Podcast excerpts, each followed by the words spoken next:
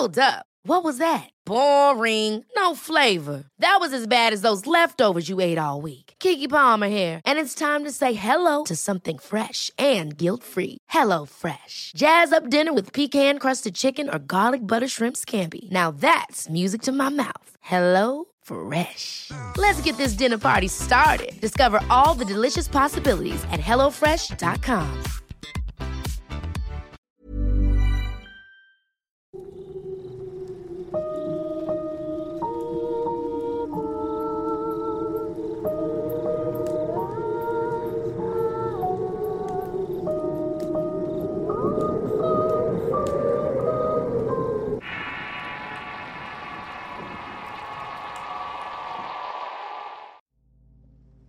¿Qué tal Álvaro? ¿Sí me escuchas? Sí, sí, te escucho bien.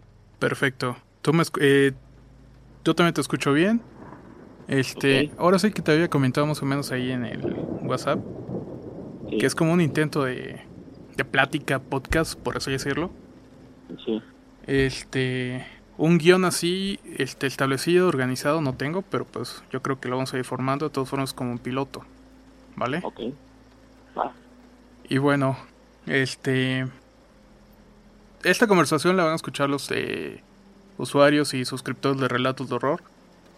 Y muchos se estarán preguntando quién es Álvaro Ramos. ¿Será que nos puedes platicar un poco de ti, sobre tus gustos y cómo es que te inclinaste a escribir relatos relacionados a la zona donde vives?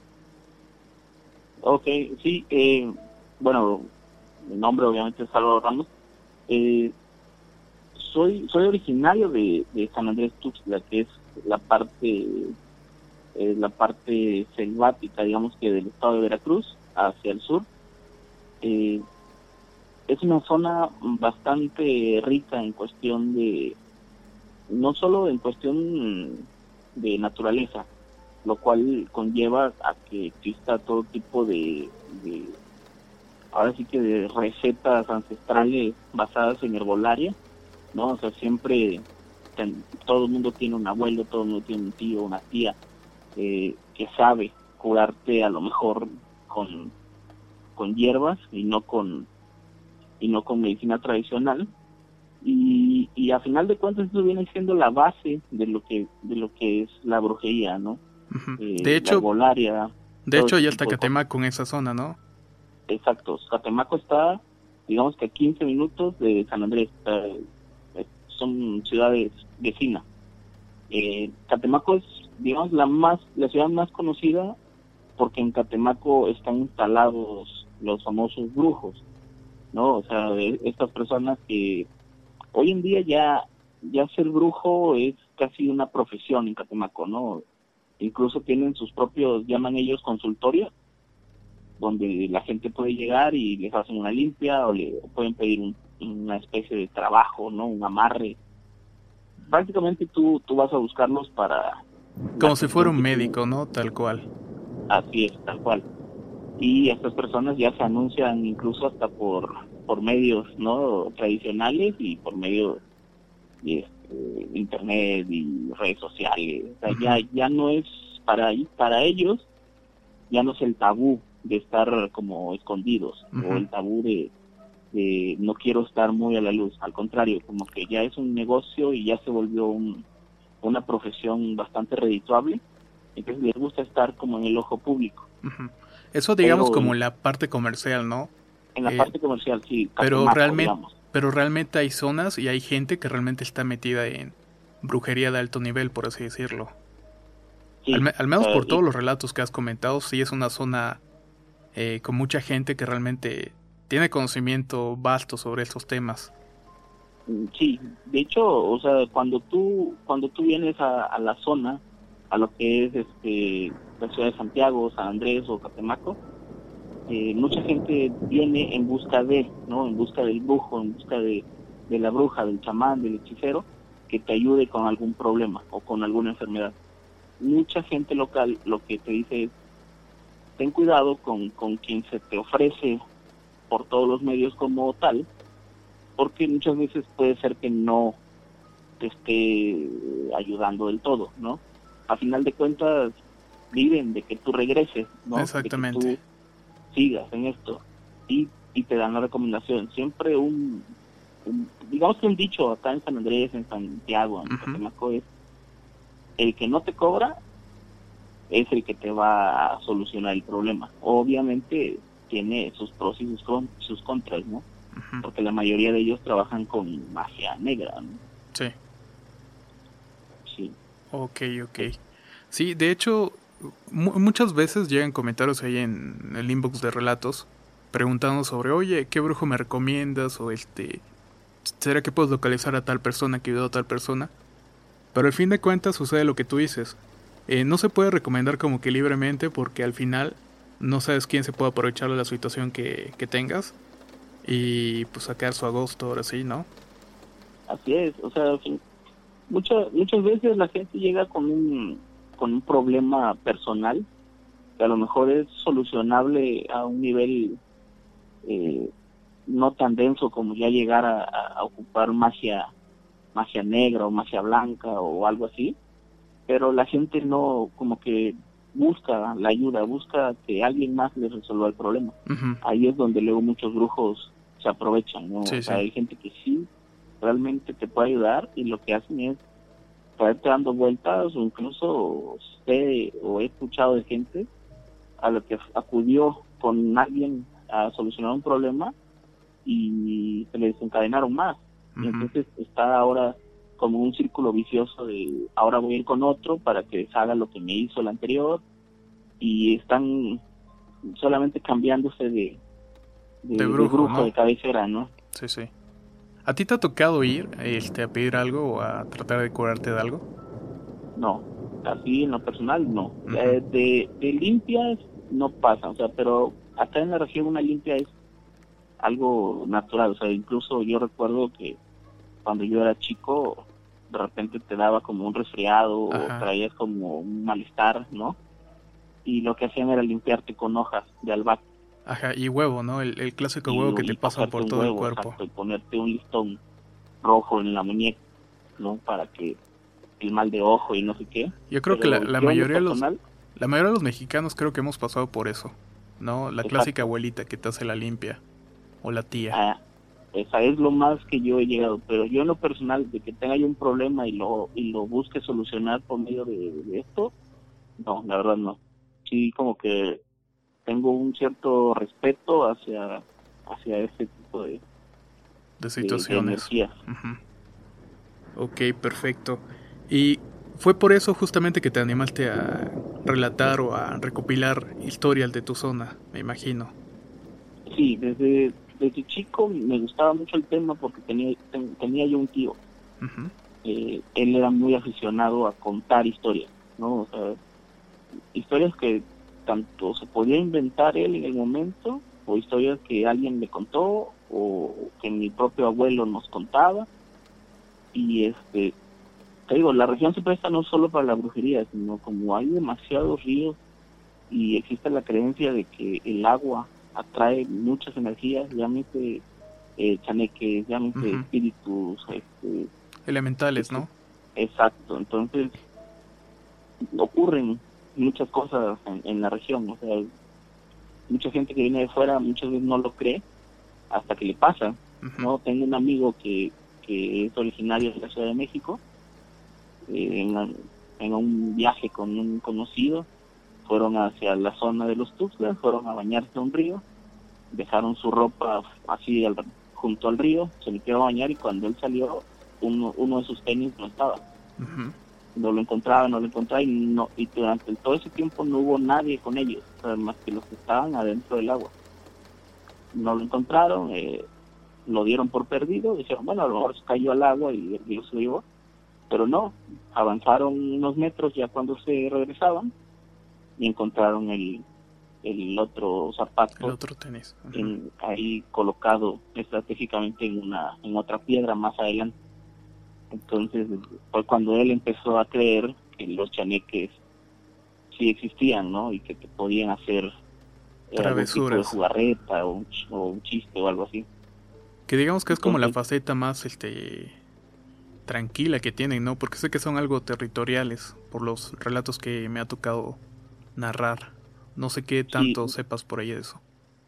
Bueno, mira, lo que yo sé, por lo que me han contado y por lo que he ido escuchando durante todo este tiempo, es que existe también, o sea, está el chaneque, digamos, el que fue un niño, ¿no? Existe acá la creencia de que los niños que no fueron bautizados se los llevaban los chaneques, ¿no? A lo mejor como una especie de miedo que te mete la, la ahora sí que tu, creencia religiosa tal vez, ¿no? Sí, sí, sí. Pero había, había muchos niños que se perdían y no había una explicación del por qué, ¿no? Y esto me lo platicaba mi abuelo y todos, todos conocen un vecino que de repente desapareció. Ajá. Jugando desapareció y ya nunca lo encontraron y entonces... Se lo llevaron, ¿no? Es lo que se, se, se lo llevaron. Entonces hay cheneques como que, digamos, no, no voy a decir buenos o malos, pero hay cheneques que se dedican como que a a eso, a hacerte una jugarreta, porque en, teoría la gente piensa que son niños. Pero hay otras entidades que también la gente dice es un chaneque, que no necesariamente te esconden algo y te lo aparecen o algo así, sino que ya se meten de manera más fuerte con, con las personas. Sí. O sea, sí, sí te pueden llegar a hacer daño, sí pueden llegar a, a irrumpir en tu casa de una manera más violenta, si, si, si pudieran dejarte alguna marca, por ejemplo, en, el brazo si es que te, te llegan a tocar, o sea, no podría yo clasificarlo por niveles, pero sé por lo que la gente dice que un chaneque puede ser un ser travieso, un ser juguetón, y al mismo tiempo existe otro tipo de ente que también se le clasifica como un chaneque que te puede hacer daño. Sí, es lo que, bueno, a mí me ha tocado este relatar varios varias experiencias sobre chaneques eh, y te encuentras de los, los que dices, ¿no? Los más tranquilos, que solamente eh, te avientan piedritas, te esconden algo y hasta ahí, ¿no? Y hay otros que sí. se tratan de llevar a los niños, o en el peor de los casos, si invades su territorio, eh, vuelven y te, pues, te llegan a golpear o agredir físicamente, ¿no? Exacto.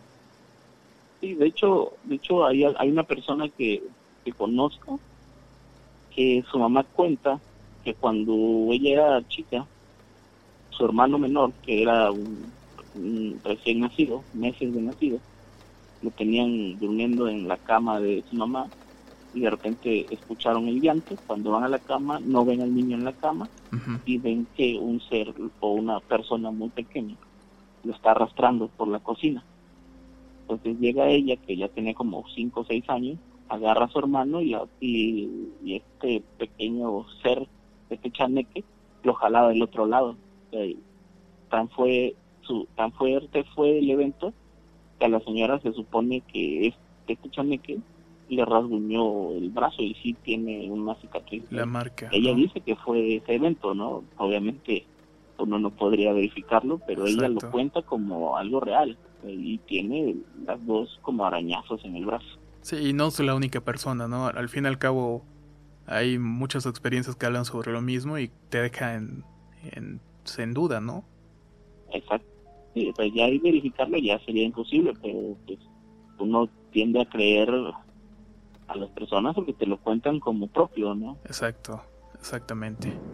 Y lo mismo pasa también en cuestión de apariciones, o sea, todo lo que es la zona de Catemaco, San Santiago, como nos une la misma carretera, eh, hay apariciones en distintos tramos de la carretera, ¿no? Todas derivadas de algún accidente o de algún este, asesinato. Eh, digo, hace no mucho tiempo todavía era una zona bastante rural y las cosas se resolvían pues, pues a balazos, asesinando, sí, a balazos. Entonces, mucha gente se llega a encontrar de repente caminando a alguien en la carretera y cuando volteas ya no está o, la típica mujer que está al lado de la carretera pidiéndote un aventón, y que la subes y desaparece del coche. O que si no la subes se aparece en tu coche. Toda la región no solo es brujería sino que hay muchísimas historias cargadas con apariciones con chaneques e incluso obviamente ya hay historias un poco más lentas que tienen que ver con con exorcismos y cosas ya más, oscuras. Sí, sí, sí. De hecho, sí me tocó en hace años recorrer por ahí la carretera que va hasta, hasta San Andrés Tuxtla. Y sí, tiene como que un ambiente bastante mágico. De hecho, hay una zona, no recuerdo eh, específicamente, pero justamente ese paso se llama Los Chaneques. Y hay, árboles alrededor, tanto del lado derecho y el lado izquierdo. Y eso, y de hecho esa parte los árboles cubren Ajá, exactamente. del cielo, digamos. Exacto. Y me tocó pasar de día, no de noche, pero pues de noche debe ser como que bastante guau. De noche es más tétrico. Eh, y, eh, y, especialmente viajando, o sea, si tú viajas solo y no hay más carros, sí se siente una vibra bastante, pesadita en esa parte. Sí, sí. son, ese tramo se llama Los Chaneques, porque el rancho que está ahí se llama Los Chaneques. Sí, esa es lo que me dijo la persona con la que iba. Que él es de Veracruz, pero igual le gustaban mucho los relatos de la zona y más o menos me comentaba algunas situaciones que le había tocado este vivir por ahí, ¿no? Desde que supuestamente se había visto como una onza real, que son de esos como pumas que gritan como niños. No sé si has escuchado de ellos. Sí. Este, supuestamente había una por la zona cuando a él le tocaba este hacer ah no no me acuerdo qué se dedicaba, pero tenía que ir a y todo ese tipo de cosas y le advertían que no no regresara tan tarde por peligro que le saliera pues un tigre, un tigre le decían, pero realmente ya después caímos en cuenta que era una onza. Sí.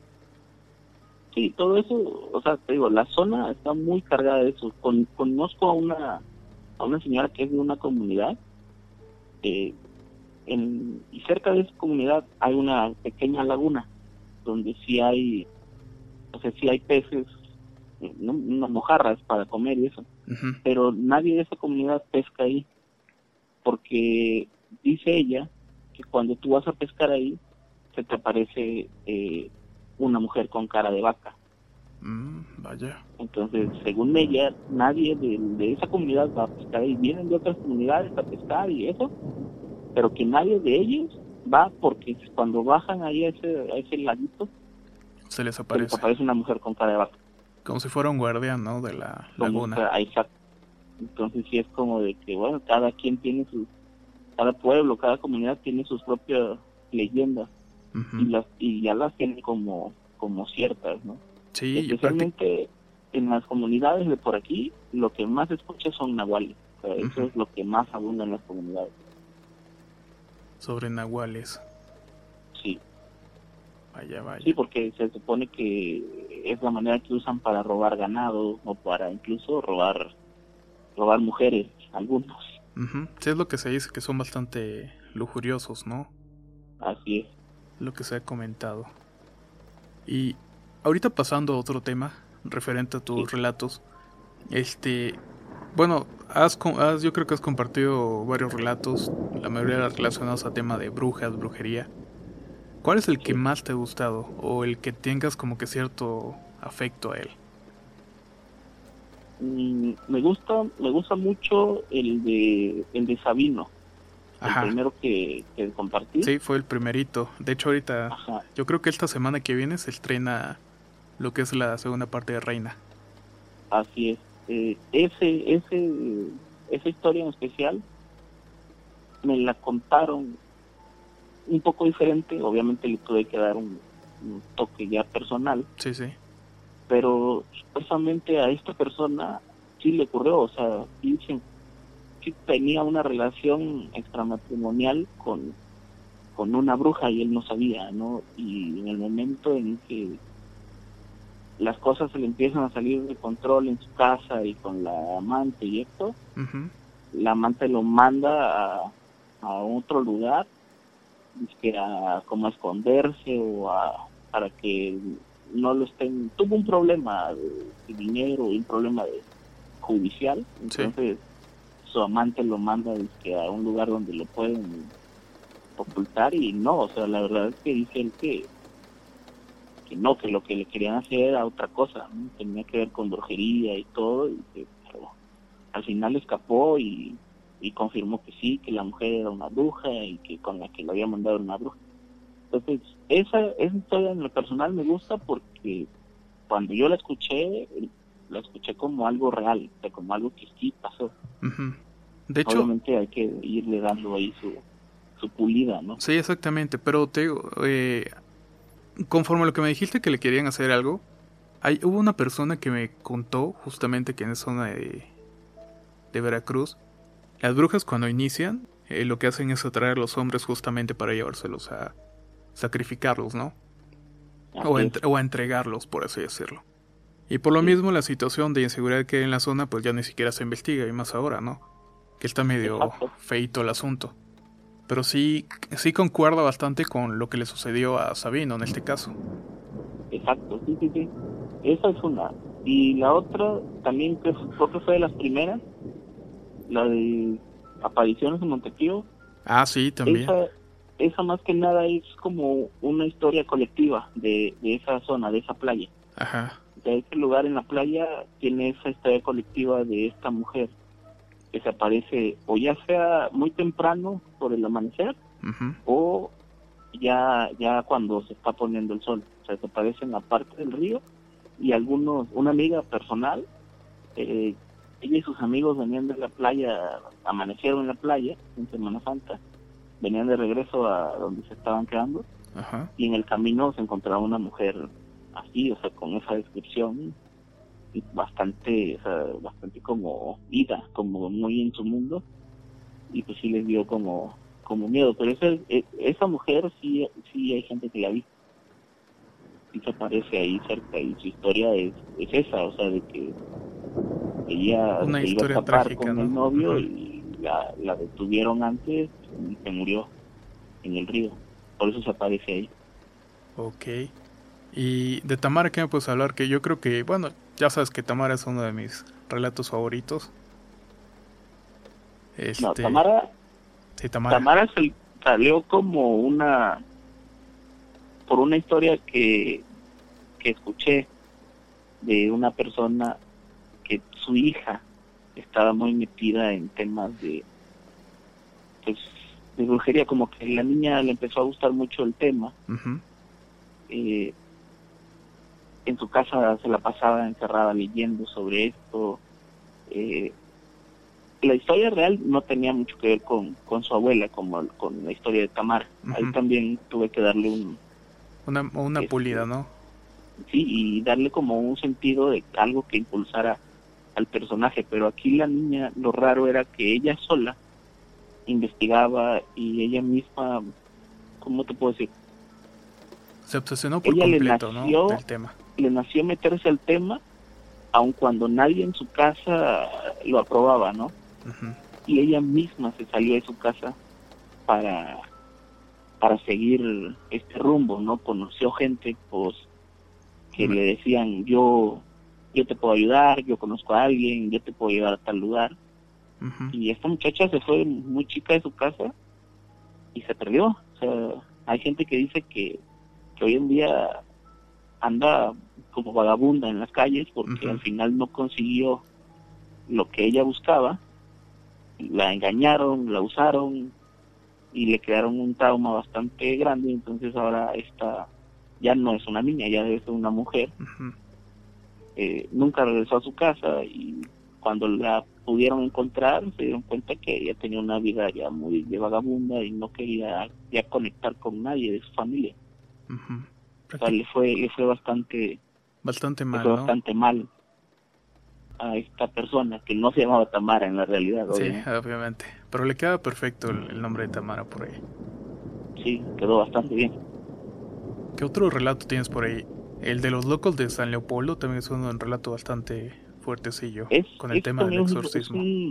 Es, lo escuché cuando era chico porque ese sí fue real, o sea, ese sí ocurrió, incluso salió en las noticias, me cuentan, o sea, yo, yo estaba en la primaria, estaba chico, pero sí dicen que salió, vino creo que Televisión Azteca a cubrir el, la situación. La nota de, de una supuesta histeria colectiva de, de jóvenes de esa, de esa escuela, pero en la región se manejaba como una cuestión de, de posesión demoníaca. Incluso vino un sacerdote de fuera a, a ver a los a los chicos porque sí sí era una cuestión bastante bastante extraña Hay, muy cerca de San Leopoldo, toda esa región, toda esa zona son pueblitos muy chicos. Entonces San Leopoldo está como en un lugar y la gente hoy en día todavía no le gusta ir a San Leopoldo, todavía no, no, ha pasado el, terror de, que pudiera ser el lugar y no la el evento que sucedió. Ajá. Sí, de hecho yo investigando sí encontré por ahí una... Bueno, era una nota de un blog de viajes, pero sí hacía mención sobre el suceso de histeria colectiva que comentas. Que sí fue medio pesado el asunto y sí como tú dices, marcó a la región por completo. Sí, porque incluso eh, aquí hay una especie de, chiste, ¿no? O sea, de repente ves a alguien haciendo locura y dices, bueno, tú eres de San Leopoldo, ¿por qué haces tantas locuras, no? O sea, se volvió de hecho ya un tema popular, ¿no? Ya es como, hoy en día, para la gente de San Andrés, es como de ya decir San Leopoldo es directamente relacionado con algo, alguien que está loco o con locura ya quedó parte de... Como una referencia, ¿no? Sí. Como una referencia popular, más bien dicho. Así es. Pero sí, ese, ese también fue un, un suceso bastante bastante temeroso acá porque se lastimaban muy fuerte los muchachos. Dijera, fue solo uno, pero eran como siete los que se lastimaban, se hacían cortadas profundas. Era un tema, pensaban al principio que era de drogas, pero al parecer no. Había algo más, ¿no? Así es. ¿Y qué me puedes decir de El Viejo Pastián? Viejo Pastián, es, esa historia tú me la hiciste llegar. Ah, sí, cierto, ¿verdad? Yo te la hice llegar y no me acordaba. Pero es igual de la zona, ¿no? Justamente por eso, porque es de la zona, te la, te la hice llegar, ¿no? Y de hecho investigué más, o sea, conozco gente ahí en la ciudad de Lerdo. Ajá. Y me puse a investigar porque la historia es bastante, bastante creepy, ¿no? O sea, sí, un tipo que no puede que no puede morir por un pacto con el diablo, sí es bastante. Y sí, por lo que me cuentan, en, en versiones diferentes y en momentos diferentes, pero coinciden en que en algún momento alguien Fue tenía un pacto con el diablo y sí llegó a, a causar cierto revuelo en, ahí en la ciudad. Lerdo es una ciudad muy chica todavía. Sobrevive por dos, dos este, ingenios cañeros pero en aquellos tiempos era todavía más chico, entonces la gente de antes todavía tiene conocimiento de que algo sucedió con una persona que se dedicaba a, eso, al satanismo y, ofrecer cosas al diablo. Sí. Y... Se puede ser una leyenda, pero algo así sucedió. Exactamente, siempre hay algo como un hecho que eh, se convierte en parte del, la creencia popular o una leyenda de la zona. Así es. Y uno de los últimos relatos que compartiste fue el de Chantolo, que muchos lo confundieron este pensando que ibas a hablar de la celebración que hacen y realmente no. Es digamos como una referencia dentro del relato, o sea, Chantolo, ¿no? Ahí qué ondas, ¿qué nos podrías platicar? El, Chantolo, el nombre que, que se supone dio la persona que los llevó a esta cabaña era como una referencia a que prácticamente iban a morir ahí, ¿no? los iban a sacrificar. Los estaba llevando a, ajá, los estaba llevando a morir, por eso les dijo Chantolo, el lugar, según entiendo, no tenía ni nombre ni nada. ¿Qué es lo que eh, muchos preguntan? Oye, ¿dónde queda? Muchos preguntan por ahí en los comentarios, oye, ¿dónde queda? Este, das por ahí la referencia que está cerca de Martínez de la Torre, ¿no? Pero realmente nunca se dice el lugar exacto. Es que yo tampoco sé el lugar exacto. Ajá. Pero hasta donde sé por la historia cuando me la contaron, es en la carretera que sale de Jalapa hacia Alto Lucero y de ahí unas desviaciones que te conectarían con Martínez de la Torre. Toda esa parte es una zona boscosa. De hecho hay partes con barrancos bastante altos, miradores y todo eso. Y hay muchos caminos así como vecinales, como saca cosechas le llaman por acá, que son caminos donde solo cabe un vehículo de ida y de regreso. Entonces se supone que en ese camino pasando este Gilotepec creo que se llama ese lugar y Alto Lucero y así hay una desviación hacia la sierra y por ahí fue el evento por ahí está o debería estar ese, ese lugar. Ese lugar, así es. Que yo creo que pese a que hay situaciones sobrenaturales dentro del relato, la sola situación que vivieron yo creo que es terrorífica. No se la hace a nadie porque si te imaginas, ¿no? Ser secuestrado prácticamente y estar viviendo en esa situación. Sí, está media, el, media el hecho de pensar que hay gente dispuesta a, lo que sea por, por dinero y lo que sea significa matarte y secuestrarte y venderte y todo eso ya es bastante terrorífico como para que... Que tristemente, que tristemente es la realidad, porque digo, son cosas que pasan, ¿no? Así es. Sí, sin duda. Sí, sí. Y más en, más en la zona de Veracruz. Ah, ni me digas. La inseguridad acá está rebasando la ficción.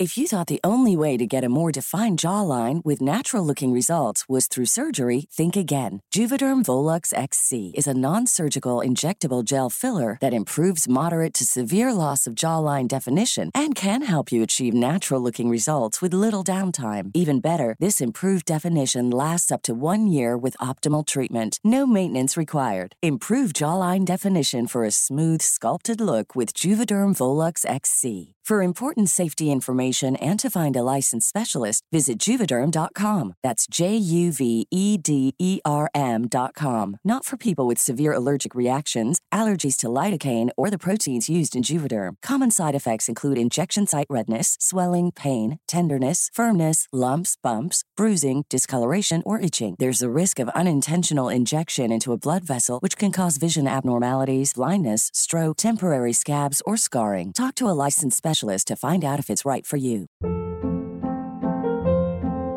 Hold up. What was that? Boring. No flavor. That was as bad as those leftovers you ate all week. Kiki Palmer here, and it's time to say hello to something fresh and guilt-free. Hello Fresh. Jazz up dinner with pecan-crusted chicken or garlic butter shrimp scampi. Now that's music to my mouth. Hello Fresh. Let's get this dinner party started. Discover all the delicious possibilities at HelloFresh.com.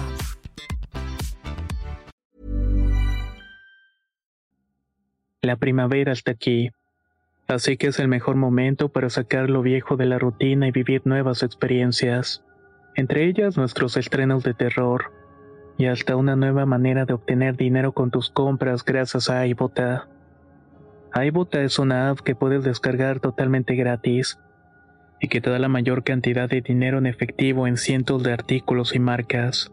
No solo las botanas que disfrutas mientras nos escuchas. Olvídate de otras apps que son igual que brujos charlatanes y solamente te dan puntos fantasmas. Con iBota simplemente agrega tus ofertas a la aplicación y obtén dinero real que podrás transferir a tu cuenta bancaria, PayPal o tarjeta de regalo. No lo dudes y únete a una comunidad con 50 millones de usuarios que ya disponen de los beneficios de más de 2.700 marcas y tiendas, como Lowe's, Macy's, Sephora y Best Buy. Y para que termines de convencerte, en este momento iBota está ofreciendo a nuestro público 5 dólares solo por probar iBota usando el código ROR cuando te registras. Solo tienes que ir al App Store o Google Play Store y descargar la aplicación iBota gratis para comenzar a ganar dinero en efectivo y usar el código ROR. Esto es iBota en Google Play o App Store y usa el código ROR. Aprovecha los nuevos comienzos y corre a descargar la aplicación para ganar más cashback.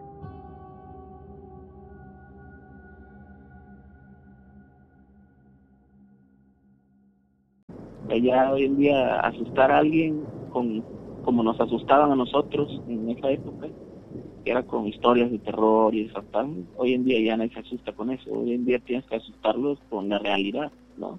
Sí, o sea, no salgas de noche, no viajes de noche, porque si no, desapareces. Prácticamente.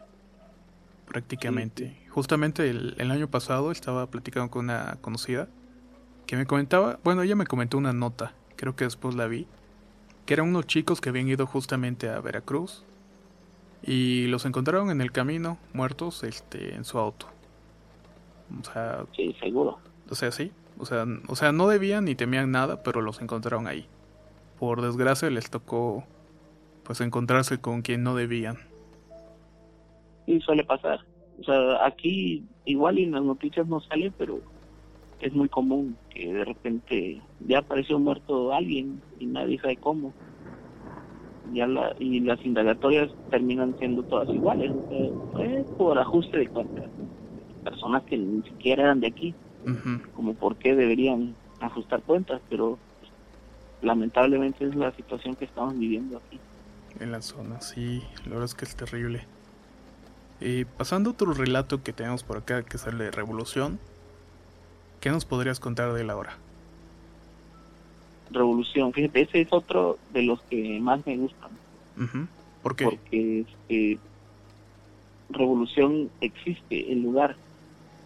O sea, si tú buscas en, tal vez creo que en Google Maps puede aparecer por ahí, mm, existe, pero no ocurrió ahí en Revolución. El, la historia ocurrió en un lugar cerca, pero quien me lo contó me dijo, no pongas el nombre real, pon el nombre de algún pueblo de ahí, pero no pongas el lugar porque todavía tenía algún problemilla ahí arrastrando. recibía llamadas y cosas así.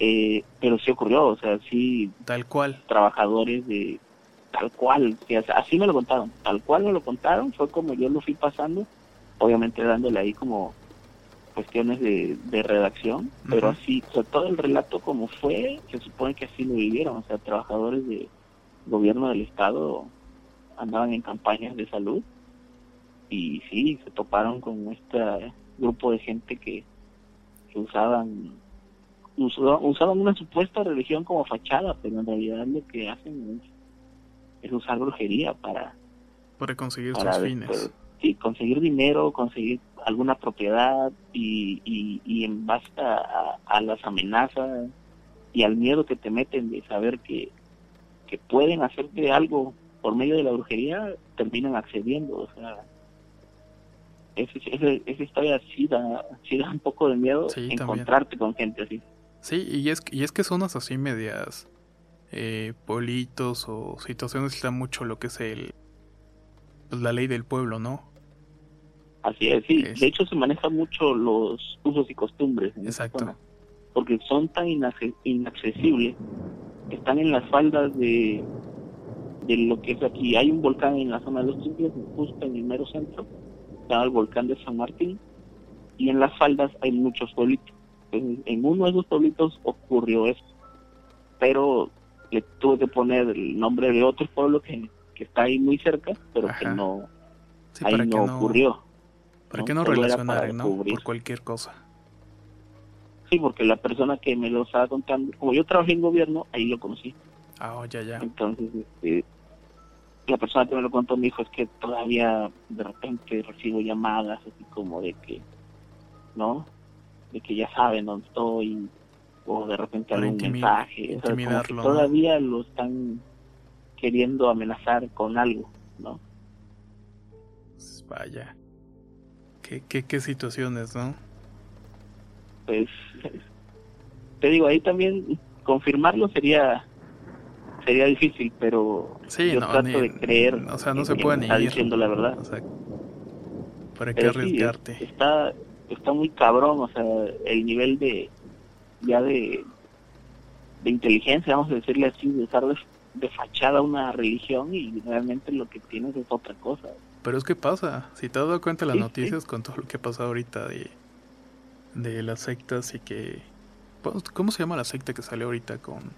Nexium. Ah, exactamente, es un relajo. Luego, lo, luego la otra religión que tuvo detallitos ahorita con su líder. Pues ahora sí, que... del mundo, Exacto. Pues son cosas que dices, bueno, pues no paso, pero la, la realidad es otra. O sea, sí, Sí, sí, está bastante tenebroso el asunto. Hay un, hay un tema que tocaste y que me gustó bastante que fue el, fue el de Tania y Mario. Sí. ¿Ese este, en qué se basó o qué situación este, te contaron para que escribieras sobre, sobre él?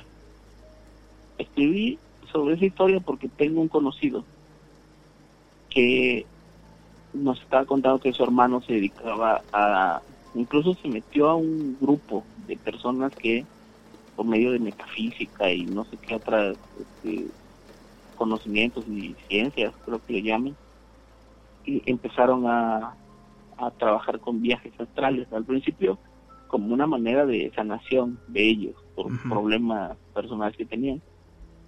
Pero eh, dice él que su hermano le cuenta que eso se empieza a llegar a ser adictivo.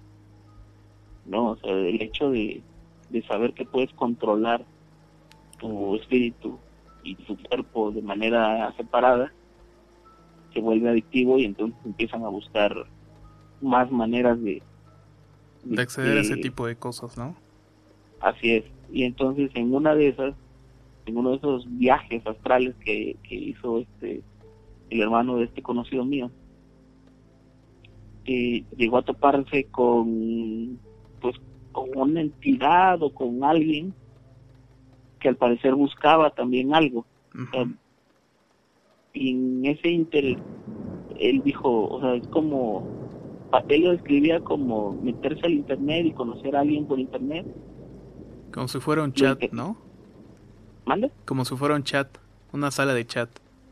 Algo así, pero no hablaban, simplemente era como algo sensorial, o sea, sabía él que esa que la otra persona o el otro ente buscaba algo y que estaba como en una especie de, de limbo, ¿no? O sea, porque ellos dicen que eh, hay, digamos que varias capas, que el mundo está dividido en capas, nosotros vivimos en una, y hay seres en otra, y en otra, y así, entonces lo que ellos logran hacer es abrir capas y poder viajar entre ese, entre ese cúmulo de, de, de, mundos, o es el mismo mundo, pero dividido en varias capas.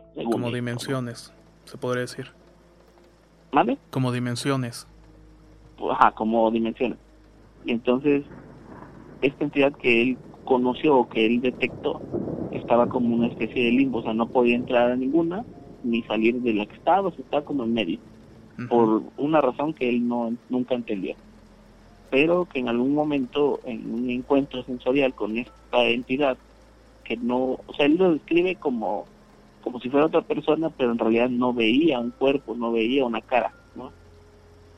Eh, llegaron a conectar al grado de que cuando él quiso ya regresar de su viaje astral, regresar a su cuerpo, sintió que esta cosa se le pegaba, ¿no? Como que no lo dejaba regresar o como que quería salir con él, y eso lo asustó mucho, o sea, incluso tuvo un problema grande porque cuando despertó, cuando regresó a su cuerpo, despertó y tuvo un ataque de ansiedad o de, o de miedo y estuvo a punto de que le diera un ataque cardíaco.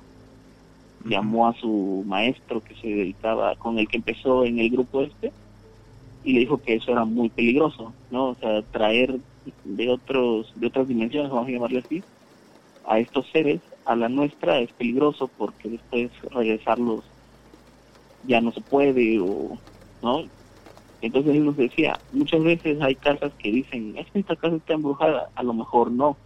Dice a lo mejor alguien abrió un portal ahí dejó entrar algo y no lo podemos ver físicamente y ese algo está habitando esa casa no y entonces coexistimos en el mismo punto en el mismo espacio seres de diferentes. Eh, es lo que él me explica. planos. Ajá.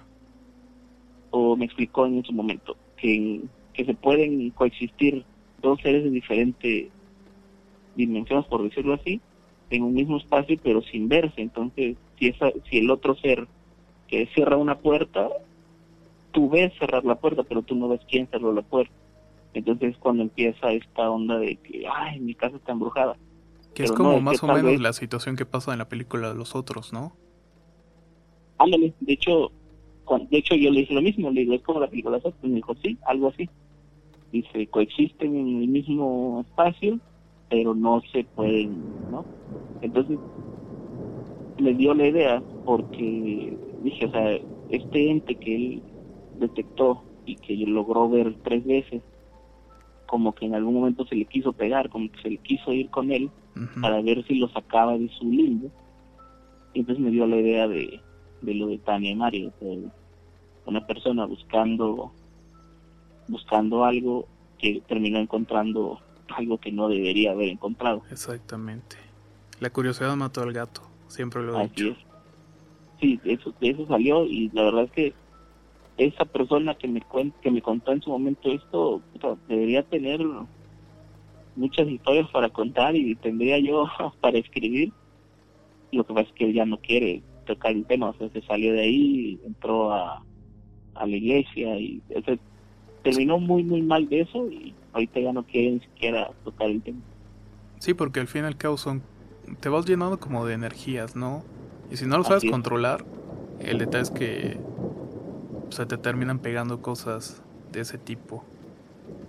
Exacto, sí, él, vivía solo y ya no puede vivir solo porque dice que pues que hay, hay energías a su alrededor y que él ya no sabe cómo quitar. Vaya, tuvo sí. Que, tuvo que buscar refugio en, Dios, en, una religión y todo eso. Sí, y parecía algo tan... O sea, es que el viaje astral es algo muy llamativo, pero siempre tiene sus consecuencias y si al final no logras dominarlo, o no hay alguien que te ponga como que sabes que hace esto y aquello, o evita esto y aquello, sucede lo que le sucedió a tu amigo. Sí, digo, dice él, es que se vuelve adictivo, que pon tú que ya lo lograste y ahora quieres más, ahora quieres llegar más lejos, o ahora quieres conectar con otra cosa, entonces es, es un problema, es una bola de nieve que después no pueden parar. Como una adicción. Así es. Vaya. Hay otro relato que también llamó mucho la atención y que gustó bastante, que es el de profanadores.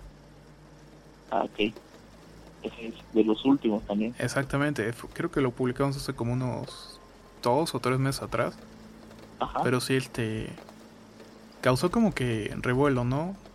Sobre todo el tema de... Este... Saqueadores de tumbas y todo ese rollo. Y la, y, la situación que hay... tampoco. ¿Perdón?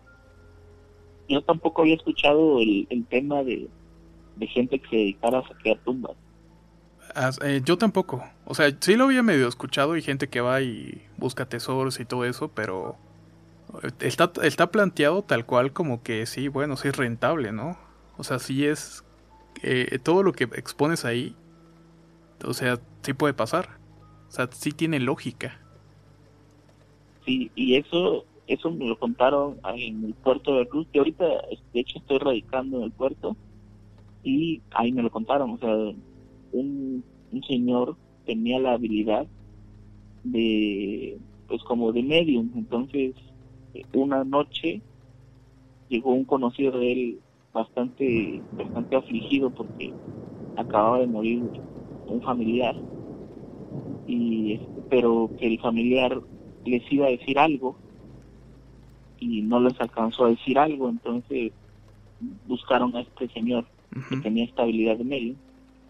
El señor fue, eh, pudo conectar con, con la persona recién fallecida y la persona recién fallecida le dijo que lo que él quería decirle a su familia era que un antepasado de ellos en esa casa había enterrado eh, digamos que un tesoro, o sea, en el tiempo de que llegaron los españoles tenían, traían plata y traían objetos de valor, ¿no? Y después en la revolución, cuando ya se arma la revolución, la gente de fuera, para que no les saquearan, ahora sí que los revolucionarios no saquean sus casas, lo que hacían era enterrar en sus patios o en sus bóvedas, eso, enterrar sus posesiones. En las clásicas ollitas de, de barro, ¿no? Que generalmente lo hacían. Así es, entonces se supone que esta persona recién fallecida le dijo, lo que yo les quería decir era que aquí en el patio de esta casa enterraron, un abuelo de él o alguien antepasado había enterrado y, como que eso lo iban pasando, pues no sé, de padre a hijo, no sé cómo iba pasando eso, pero que cuando necesitaran, porque sí tenían dinero, pero que si en algún momento llegaron a perderlo todo, podían usar utilizar lo que estaba enterrado. Y entonces les dijo, ¿no?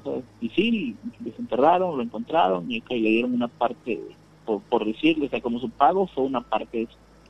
Entonces él, él decía, eso me dio una idea, o sea, porque podrías tú eh, dedicarte a eso y, y, encontrar tesoros que a lo mejor los muertos quieren decirle a su familia y sus familias no se enteran. Ajá y resultó que si hay gente que se dedica a eso, o sea, si hay gente que, que busca en archivos, ¿no? Eh, linajes o, familias de abolengo de años atrás, busca dónde estuvieron asentados, dónde estuvo la casa o si fue una hacienda y por las noches se meten a tratar de desenterrar, a tratar de buscar, a tratar de muchas cosas. él, él, con la idea que él le dio aquella vez, se dio cuenta que existe gente que lo hace. O sea, y dice, para, para mí era una idea novedosa como de voy a usar mi esto para ver si puedo encontrar algo. Y no, ya había gente que coludidos con, con gente de registro civil o con gente de archivos este el gobierno y así buscaban ellos ya tenían esa idea de buscar todo ese eh, tipo de cosas. así es y, en meterse a robar. Pero dice él yo nunca había pensado en que se metían al panteón y desenterraban. Ajá. se abrían bóvedas y veían y sí de repente estaba ya hecho polvo el muerto pero seguía ahí una esclava de oro por ejemplo o un reloj y eso se lo llevan Sí, que lo, general, lo más normal es que entren a casas viejas y busquen, ¿no? Y empiezan a hacer hoyos en todos lados. Pero sí, ya que entren y profanen tumbas, y es como que va.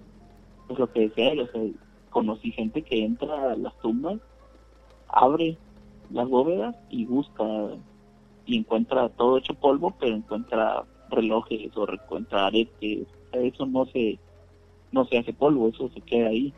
Y eso es lo que se roban de ahí salió lo de profanadores, de lo que me contó este señor. Vaya. Ah, bueno, es que sí, realmente cada relato tiene su, su trasfondo y el porqué. Hay otro relato por ahí que también, el de vasos de cerveza. Yo creo que muchos lo recuerdan. Si no, este. Los invito a checar el video. Pero es un relato también bastante largo y que trata sobre pues, pactos, ¿no?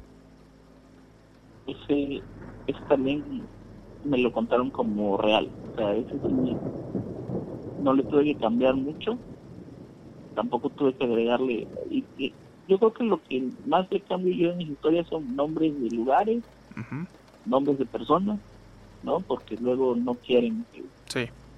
Sí, por alguna otra razón, algunas situaciones son muy pesadas y como que prefieren omitirlo. Y más en, más en relatos de brujería. Exacto, sí. Y, y, en relatos tienen que ver también con, por ejemplo, alguna muerte o alguna desaparición. Nadie quiere dar su nombre. Ah, sí. Exacto. Pero ese de vasos de cerveza, según como me lo contaron, sí le sucedió a una persona. O sea, sí hubo un, hubo un hombre que tuvo contacto con, con alguien que se dedicaba como que a, a llevarle, a entregarle este, personas a ciertos eh, un, un comentario que hubo en, en, ese video, en el video que tú subiste, hubo un comentario que decía, esto suena como una historia de narcotráfico. Y cuando a mí me lo contaron, yo pensé lo mismo. O sea, yo dije, esto que me están contando es una historia de, de, gente que se dedica a llevar gente a, a secuestrar, ¿no? Sí. Y, y, y los matan y obviamente ya no regresan y de ahí sacan el, dinero. O sea, lo tomé como tal vez una analogía del narcotráfico, pero no, o sea, cuando quien me lo dijo a mí, me dijo no, o sea, no es una analogía de nada, o sea, realmente... Es algo que pasa, ¿no? ¿Y qué pasó? Le pasó así. ¿Perdón? O sea, es, es, es algo que realmente pasó, es como lo que dices, tal cual. Así es, te digo, verificable no sería muy posible, pero así me lo dijeron que así le pasó. O sea, yo le dije, pero, o sea, eran narcos o, no, o sea, ¿por qué mataban a esta? Se supone que nunca aparecieron las trabajadoras de la cantina. Me dicen, no, no, no, o sea, no eran narcos, no eran nada, no pedían rescates, no nada, o sea, simplemente era gente que se dedicaba a cosas bastante densas y este señor que le faltaba el brazo era como alguien que se llevaba ese tipo de personas perdidas, personas que buscaban dinero, que buscaban fiestas y eso, para entregárselas a, a este ser, dicen ellos, a este demonio, por llamarlo así. Pero sí, cuando vi yo el comentario de la, del, del suscriptor este que, dijo, yo pensé lo mismo que, él, o sea, yo pensé que estaban tratando de disfrazar una historia del narcotráfico, de supuesto, con, y no, o sea, ellos dicen que no, este, este chavo sí, sí vio eso de frente y sí, sí le dio miedo. Bueno, es que sí está medio, sí está macabro el, relato. Y justamente ahorita que mencionas este, a, a la persona que le entregaban eh, a las, las, mujeres, en este último relato de Reina mencionaste a Casmeo, ¿no? Que es algo como que similar, como una autoridad. Ah, ok. Eh, hay un, digamos que un... Y, aparte mencionas lo que es el coro de siete. Ajá, hay un secreto como a voces entre la gente que se dedica a eso, de que son como grupos de, brujas que se... O sea, para llevarlo a un punto más familiar para nosotros, digamos que forman como una sociedad. Ajá. ¿no? Como si formaran su propia empresa y órale a trabajar y hay un jefe directo. Sí, es, es este prácticamente lo que me imaginé. O sea, porque tienen sus papeles, cada una tiene como que un papel a, a seguir, por lo que mencionas en el relato de Reina. Una hace esto, la otra hace esto y aquella hace esto. Pero ojo, cuando me lo cuando me lo platicaron me dijeron es que hay tipos de brujas y también hay orígenes de la brujería. O sea, no es lo mismo la, la bruja que, que abunda, por ejemplo, en la región de los Tuxtlas, ¿no? Que son brujas que están en su casa y que manejan la herbolaria y, y que este que podrían ser llamadas hechiceras, ¿no? Sus limpias y eso.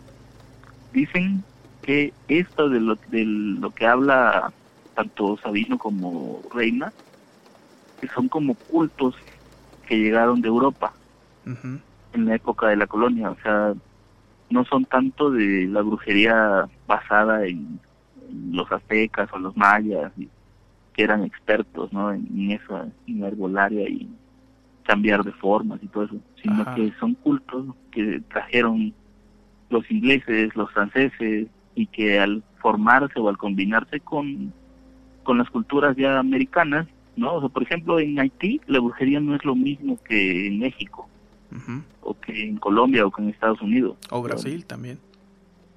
Fue, fue totalmente diferente, o sea, ya el vudú es lo predominante, pero fue la unión de la brujería que venía, o la magia que venía de Europa con la que ya estaba ahí, con los esclavos, ¿no?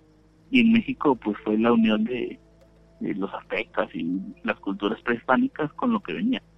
Pero esto de que me cuentan de, de esta famosa este, como organización, o sea que hay varias, son como si se reunieran así una, una sociedad de varias brujas y cada una tiene como, son una secta, ¿no? Cada quien tiene un papel dentro de y todas aportan algo, o sea, porque incluso eh, la familia de Reina, cuando ella es chica, le quitan la casa al papá para entregárselo a una bruja que Reina ni conocía, o sea, era como un pago por algo que, a un favor. que le debían pero todas gobernadas o todas direccionadas por por el papel de en este caso de Casio.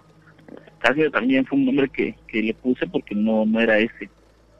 Pues digo, tampoco quiero yo andarme metiendo luego en cosas que no sí, exactamente. que no conozco. ¿No? Concuerdo. Pero pero se supone que ellas no son como brujas así de pues más con más tradicionales de nosotros, sino que traen una especie de... De organización más que nada, ¿no? como una organización, porque digamos la organización de Aquelarres viene más de Europa. Ándale. como que traen Ese, ese rollo, ¿no? Así es. Y, y eso del coro de siete, así me lo dijeron, si no lo cambié, o sea, así como me lo dijeron. Digo, tampoco soy un conocedor de, de, la historia de las brujas como para saber si, si es o no real el nombre. Así nada me dijeron que hay un coro de siete y el séptimo es, es este hombre que las las dirige. Que como, ajá. Pero bueno, eso, eso lo van a conocer cuando escuchen el relato de Reina. Así es, y todavía falta la última parte. La última parte que conecta justamente con Sabino, que fue el primer relato que, que compartiste con nosotros. Así es. Bueno, este Álvaro, casi una hora de estar platicando. Eh, ¿Algún otro comentario que quieras eh, hacer? Eh, ¿Tus redes sociales? Por ahí.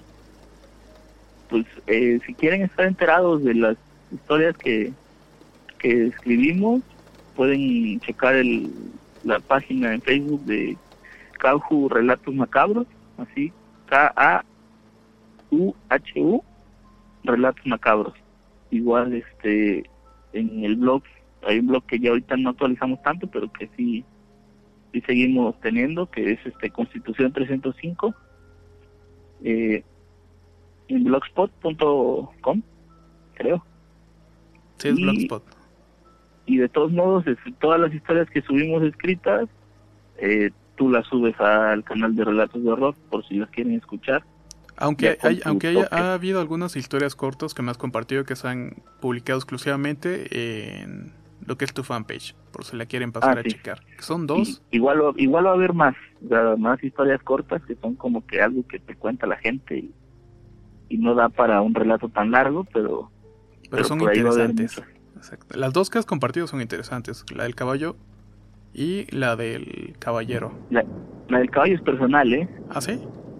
Sí sí, la del caballo sí es algo, ah, no me pasó a mí obviamente, pero sí mi vecino lo escuchó y cuando ya empecé a investigar resulta que, que es algo que ya otros han escuchado y que mi abuela le, pasó cuando mi tío era chico todavía.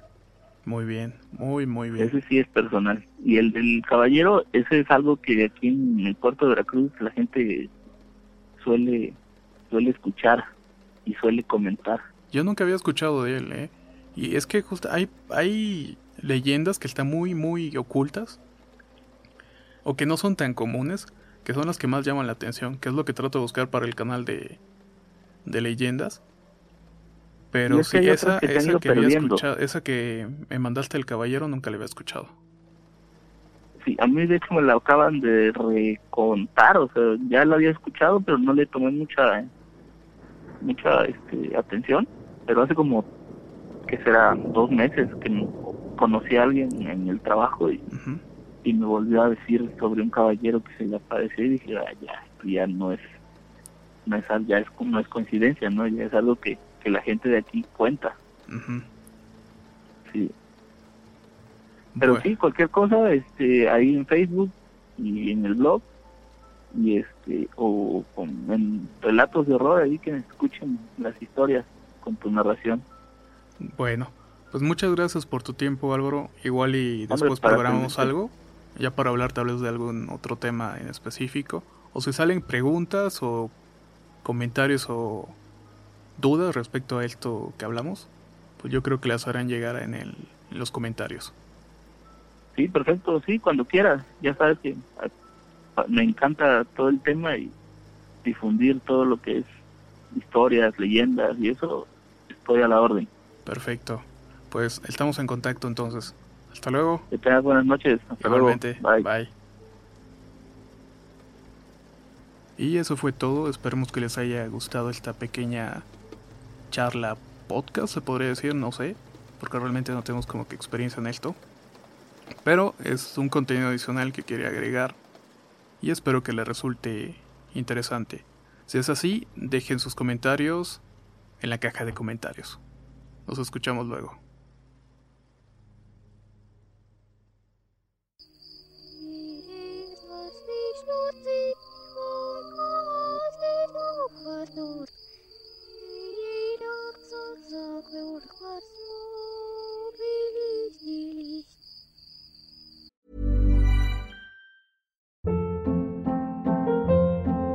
Hold up. What was that? Boring. No flavor. That was as bad as those leftovers you ate all week. Kiki Palmer here, and it's time to say hello to something fresh and guilt-free. Hello Fresh. Jazz up dinner with pecan-crusted chicken or garlic butter shrimp scampi. Now that's music to my mouth. Hello Fresh. Let's get this dinner party started. Discover all the delicious possibilities at hellofresh.com.